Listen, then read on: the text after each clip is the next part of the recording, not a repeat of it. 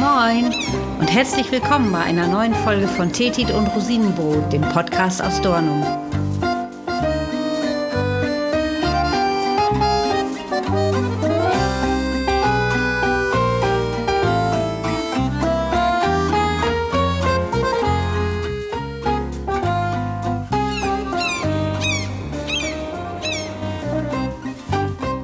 Wusstet ihr, dass wir Ostfriesen den weltweit größten Pro-Kopf-Verbrauch an Tee haben? Der Durchschnittsostfriese trinkt fast 300 Liter im Jahr. Nicht nur Chinesen und Japaner zelebrieren ihren Tee. Wir praktizieren seit Anfang des 17. Jahrhunderts unsere ostfriesische Teezeremonie, die Teetit, die Teezeit. Die ist sogar 2016 von der UNESCO zum immateriellen Kulturerbe anerkannt worden. Teetit ist bei uns eigentlich den ganzen Tag morgens, vormittags, nachmittags um drei und natürlich gerne nochmal abends. Und dabei trinken wir nicht jeden x-beliebigen Tee, sondern nur den Tee, der in Ostfriesland auch gemischt wird. Nur das ist der echte Ostfriesentee, der im Übrigen auch namensrechtlich geschützt ist. Unser Ostfriesentee ist eine ganz spezielle Mischung aus ganz kräftigem Assam-Tee.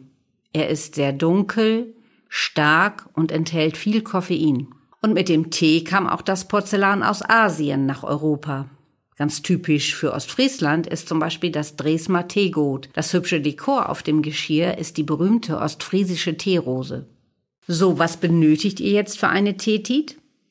Also geeignete Teetassen mit Teelöffel, Teekanne und Teestöfchen, ein Teesieb, den Kluntjepott mit Kluntjezange, ein Sahnekännchen mit einem Rahmlöffel. Und dann natürlich den echten Ostfriesentee. Übrigens losen Tee, keine Teebeutel. Und Kluntje, das sind ganz große Kandisbrocken. Beides, sowohl Ostfriesentee als auch Kluntje, bekommt ihr hier in jedem Supermarkt. Und dann darf natürlich schöne hochprozentige Schlagsahne, flüssige Schlagsahne nicht fehlen. So, und während ich euch das jetzt hier gerade erzählt habe, habe ich schon den ersten Teeduft in der Nase. Ich dachte mir nämlich, dass wenn ich euch schon über unsere Teetit erzähle, dann kann ich auch gleich selbst eine Tasse Tee trinken. Und mein Tee steht jetzt schon auf dem Teestöfchen und zieht ganz lustig vor sich hin. Was habe ich jetzt vorbereitend schon alles gemacht?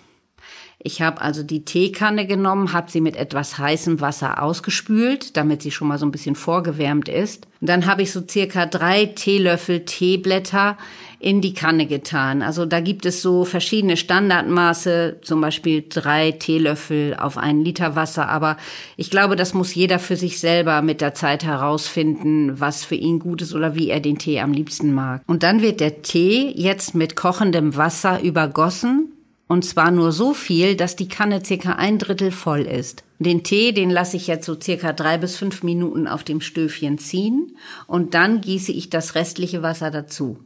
Ja, dann ist der Tee fertig.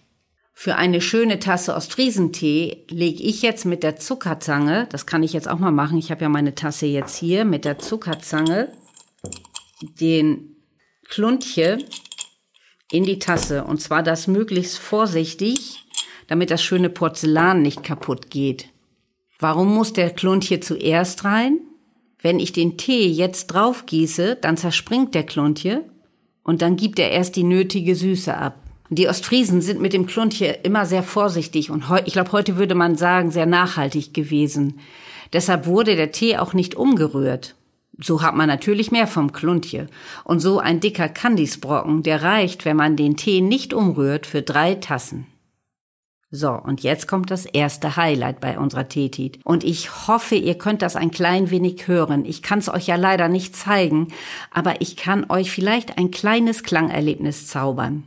Ich halte dafür mal die Teetasse so ganz dicht vors Mikro und dann gieße ich den heißen Tee jetzt vorsichtig über den Kluntje. Und jetzt müsst ihr mal zuhören. Habt ihr es gehört? Das ist das Knistern des Kluntjes, wenn der heiße Tee darüber gegossen wird. Das ist so die Einstimmung, finde ich, immer auf unsere Teti. Das ist so eine Vorfreude auf das, was jetzt kommt, auf eine schöne Stunde Auszeit mit gemütlich Tee trinken. Übrigens, damit die Teeblätter nicht in der Tasse landen, gießen wir den Tee durch ein kleines Teesieb. Oder ihr könnt auch kleine Teetüllen nehmen, die man in den Kannenhals schiebt. Dann bleiben die Teeblätter auch in der Kanne. Das zweite Highlight ist das Wulkje, das Sahnewölkchen auf dem Tee. Dafür lege ich jetzt mit dem Sahnelöffel etwas vorsichtig am, möglichst am Rand der Tasse entlang gegen den Uhrzeigersinn die Sahne auf den Tee. Gegen den Uhrzeigersinn, weil wir sinnbildlich so die Zeit anhalten. Und dann bildet sich das sogenannte Wulkje. Wie kann man das beschreiben? Wie so Blütenknospen, die sich langsam öffnen. Sieht sehr schön aus und das sieht dann nachher aus wie eine weiße Wolke.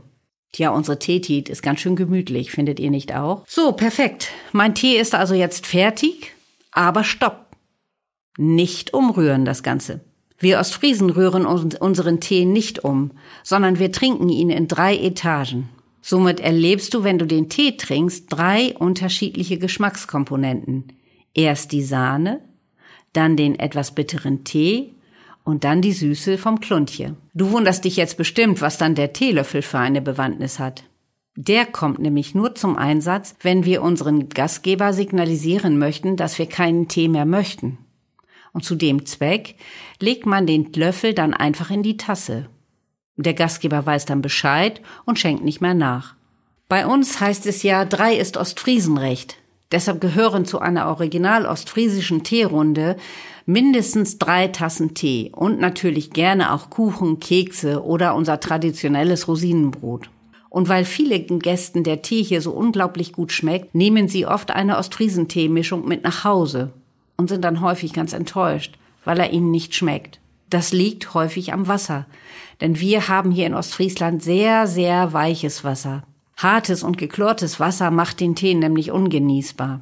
So, mehr Infos rund um unseren Tee findet ihr übrigens auch auf unserer Internetseite dornum.de. Und ich genehmige mir jetzt noch eine kleine Auszeit mit Tee und freue mich, wenn ihr beim nächsten Mal wieder dabei seid.